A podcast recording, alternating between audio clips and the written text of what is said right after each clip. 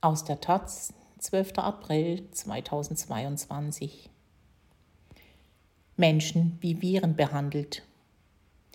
Chinas desaströse Corona-Politik. Liao Yiwus Roman Wuhan entwirft ein vielfältiges Bild von einem autoritär regierten Land. Von Focke Joel. Seit seiner Flucht aus China vor zehn Jahren lebt Liao Yuwu im deutschen Exil. Bekannt wurde der chinesische Dichter und Schriftsteller hierzulande mit Fräulein Hallo und der Bauernkaiser. Ähnlich wie die belarussische Literaturnobelpreisträgerin Svetlana Alexejewitsch hatte er für dieses Buch in China Interviews zu Themen geführt, die in der chinesischen Öffentlichkeit tabu sind. Themen wie die Zeit der Kulturrevolution oder die des großen Sprungs nach vorn, bei dem schätzungsweise 40 Millionen Chinesen verhungert sind. Wie Svetlana Alexejewitsch kämpft Liao Yiwu gegen das Vergessen an, will an das Leid der zahllosen Menschen erinnern, die in die gnadenlosen Mühlen des Maoismus geraten sind.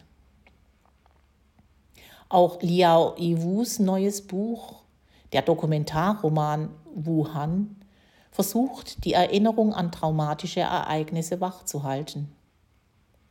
Es sind Ereignisse, die schon heute, zwei Jahre nach dem Ausbruch der Pandemie in der zentralchinesischen Millionenstadt Wuhan, durch die systematische Geschichtsklitterungspolitik der chinesischen Regierung in Vergessenheit zu geraten drohen. In einer Mischung aus Fiktion und Dokumentation versucht Liao Yiwu Ereignisse, Atmosphäre und die desaströse Politik der chinesischen Regierung am Anfang der Pandemie anhand von Einzelschicksalen zu erzählen.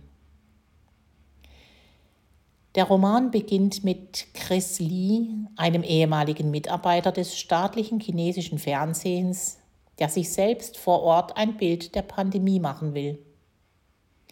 Statt seine erfolgreiche Karriere als Moderator der beliebten Sendung Trend Drehscheibe weiter zu verfolgen, bewirbt sich der 1995 geborene Journalist Anfang 2020 auf eine Stellenanzeige in einem Krematorium von Wuhan. Dort stellt er fest, dass die Mitarbeiter zahllose Überstunden machen müssen, um alle eingelieferten Toten verbrennen zu können. Durch eine Hochrechnung, die die sieben weiteren Krematorien Wuhans mit einbezieht, stellt er fest, dass die offiziellen Zahlen der chinesischen Regierung zu den Corona-Toten nicht stimmen können.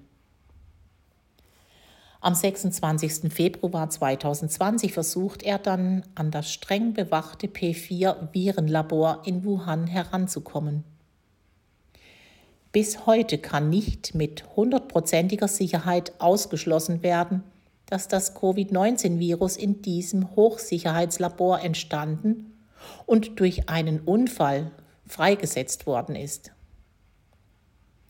Aber wie die zuvor verschwundenen Bürgerjournalisten Zhen Guixi und Fang Bin, die über die Anfänge der Pandemie aus China berichtet hatten, wird Chris nach einer Verfolgungsjagd von der Staatssicherheit in seiner Wohnung verhaftet.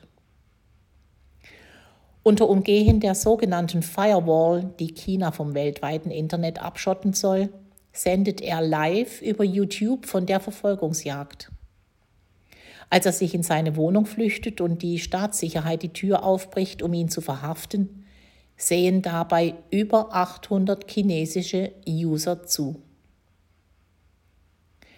Bereits diese erste Szene in Liao Yiwus Roman macht deutlich, wie groß die Bedeutung von Internet und sozialen Medien trotz der allgegenwärtigen Kontrolle der Kommunistischen Partei für die kritische Öffentlichkeit in China ist. Im Land gibt es über 800 Millionen Handyverträge. Fast die gesamte Kommunikation läuft über die App WeChat, deren Funktionen eine Mischung aus WhatsApp, Facebook, Twitter und PayPal ist. Zwar wird der Dienst, der inzwischen 1,2 Milliarden Nutzer hat, von der chinesischen Regierung kontrolliert. Aber trotz dieser Überwachung, der jeder über die allgemeinen Geschäftsbedingungen zustimmen muss, kamen die Zensoren am Anfang der Corona-Pandemie mit, mit dem Löschen von Beiträgen und Accounts nicht hinterher. So konnten Stimmen wie die von Chris oder die des Arztes Li Wenliang, der bereits am 30. Dezember 2019 über die Gefahren des Virus auf WeChat warnte, über Kanäle außerhalb des chinesischen Internets verfügbar gemacht und gerettet werden. Die eigentliche Geschichte, die Liao Yiwu in Wuhan erzählt, ist jedoch nicht die von Chris Li, sondern die des fiktiven Historikers Ai Ding. Der Vater einer Tochter stammt aus Wuhan und will während seines einjährigen Stipendiums in Deutschland zum chinesischen Neujahrsfest für ein paar Wochen zu seiner Familie nach Hause reisen. Doch Ai Ding landet genau an dem Tag in Peking, an dem sich die Corona-Politik der chinesischen Regierung radikal ändert. Statt weiter abzustreiten, dass überhaupt ein Virus existiert, hatte die kommunistische Führung einen Tag zuvor die neun Millionen Stadt Wuhan sowie eine Reihe weiterer Großstädte hermetisch von der Außenwelt abriegeln lassen. Obwohl Aiding aus dem von Corona noch unbetroffenen Europa kommt, wird er auf dem Weg nach Wuhan in Quarantäne gesteckt.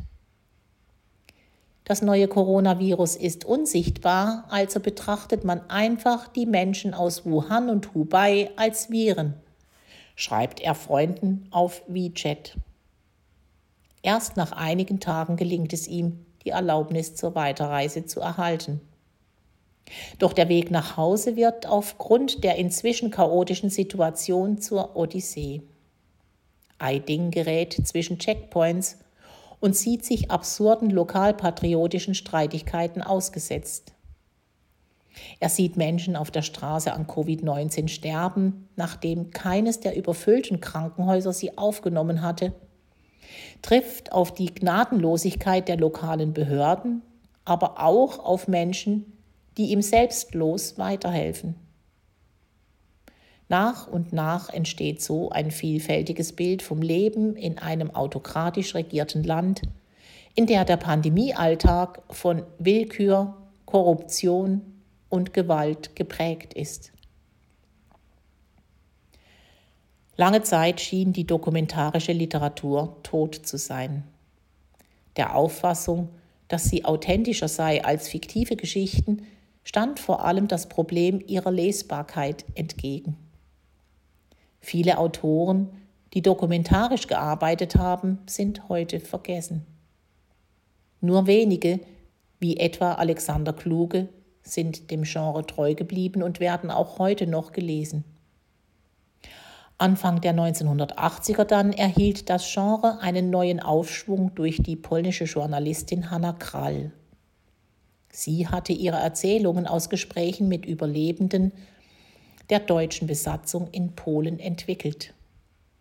Der Erfolg ihrer Bücher zeigt, wie wichtig die Literarisierung von Erinnerungen für deren Weitergabe an nachgeborene Generationen ist. Hanna Krall und Svetlana Alexejewitsch haben ihre Gespräche mit Betroffenen des Terrors im 20. Jahrhundert literarisch so gut aufbereitet, dass sie nicht nur das Interesse des Lesers wachhalten, sondern auch ein lebendiger und im besten Fall adäquater Ausdruck der Realität entsteht. Es ist engagierte Literatur im besten Sinne. Auch Liao Yiwu reiht sich mit Wuhan in diese Reihe ein, wobei der Anteil der Fiktion in seinem Roman größer ist als in den Texten der osteuropäischen Autorinnen. Sein Buch ist ein kunstvolles Patchwork aus Dokumenten, Zitaten aus der chinesischen Literaturgeschichte und einer Geschichte, die so nicht stattgefunden hat, aber hätte stattfinden können. Viele Personen werden in Wuhan beim Namen genannt. Zum Beispiel Ai Fen, die ehemalige Leiterin der Notaufnahme des Zentralkrankenhauses von Wuhan.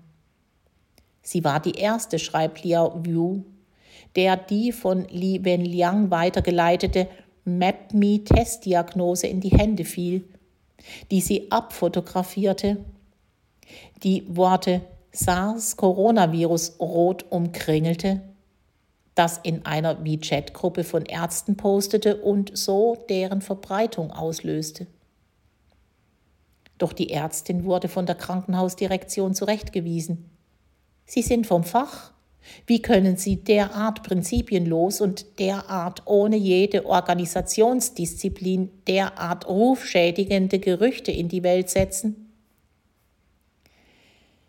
Die autoritären chinesischen Strukturen haben dazu geführt, dass die drohende Gefahr ignoriert werden konnte, was nicht nur zu einer Katastrophe für China, sondern in erheblichem Maß auch zur Verbreitung des Virus in der ganzen Welt beitrug. Hätte die chinesische Staatsführung und die WHO den Warnungen von Ärzten wie Li Wenliang und Li Fen ernst genommen, das Virus hätte das Land mit einiger Wahrscheinlichkeit erst gar nicht verlassen. Li Wenliang starb mit 33 Jahren an Corona. Wuhan ist auch ein Denkmal für ihn. Der Trauerzug zu seiner Beerdigung fand im Netz statt. In die Realität verlegt, schreibt Liao Yiwu, wäre dieser Trauerzug für einen Whistleblower weitaus imposanter gewesen als 1976 für Mao Zedong. Mit dem alten Mao war ein Gott gestorben, mit dem jungen Li ist ein Herz gestorben, und zwar das Herz all derer, die die Epidemie quälte und die ihn als ihresgleichen betrauerten. Liao Yuwung, Wuhan aus dem Chinesischen von Hans-Peter Hoffmann und Brigitte Höhenrieder. Fischer, Frankfurt am Main 2022. 352 Seiten, 24 Euro.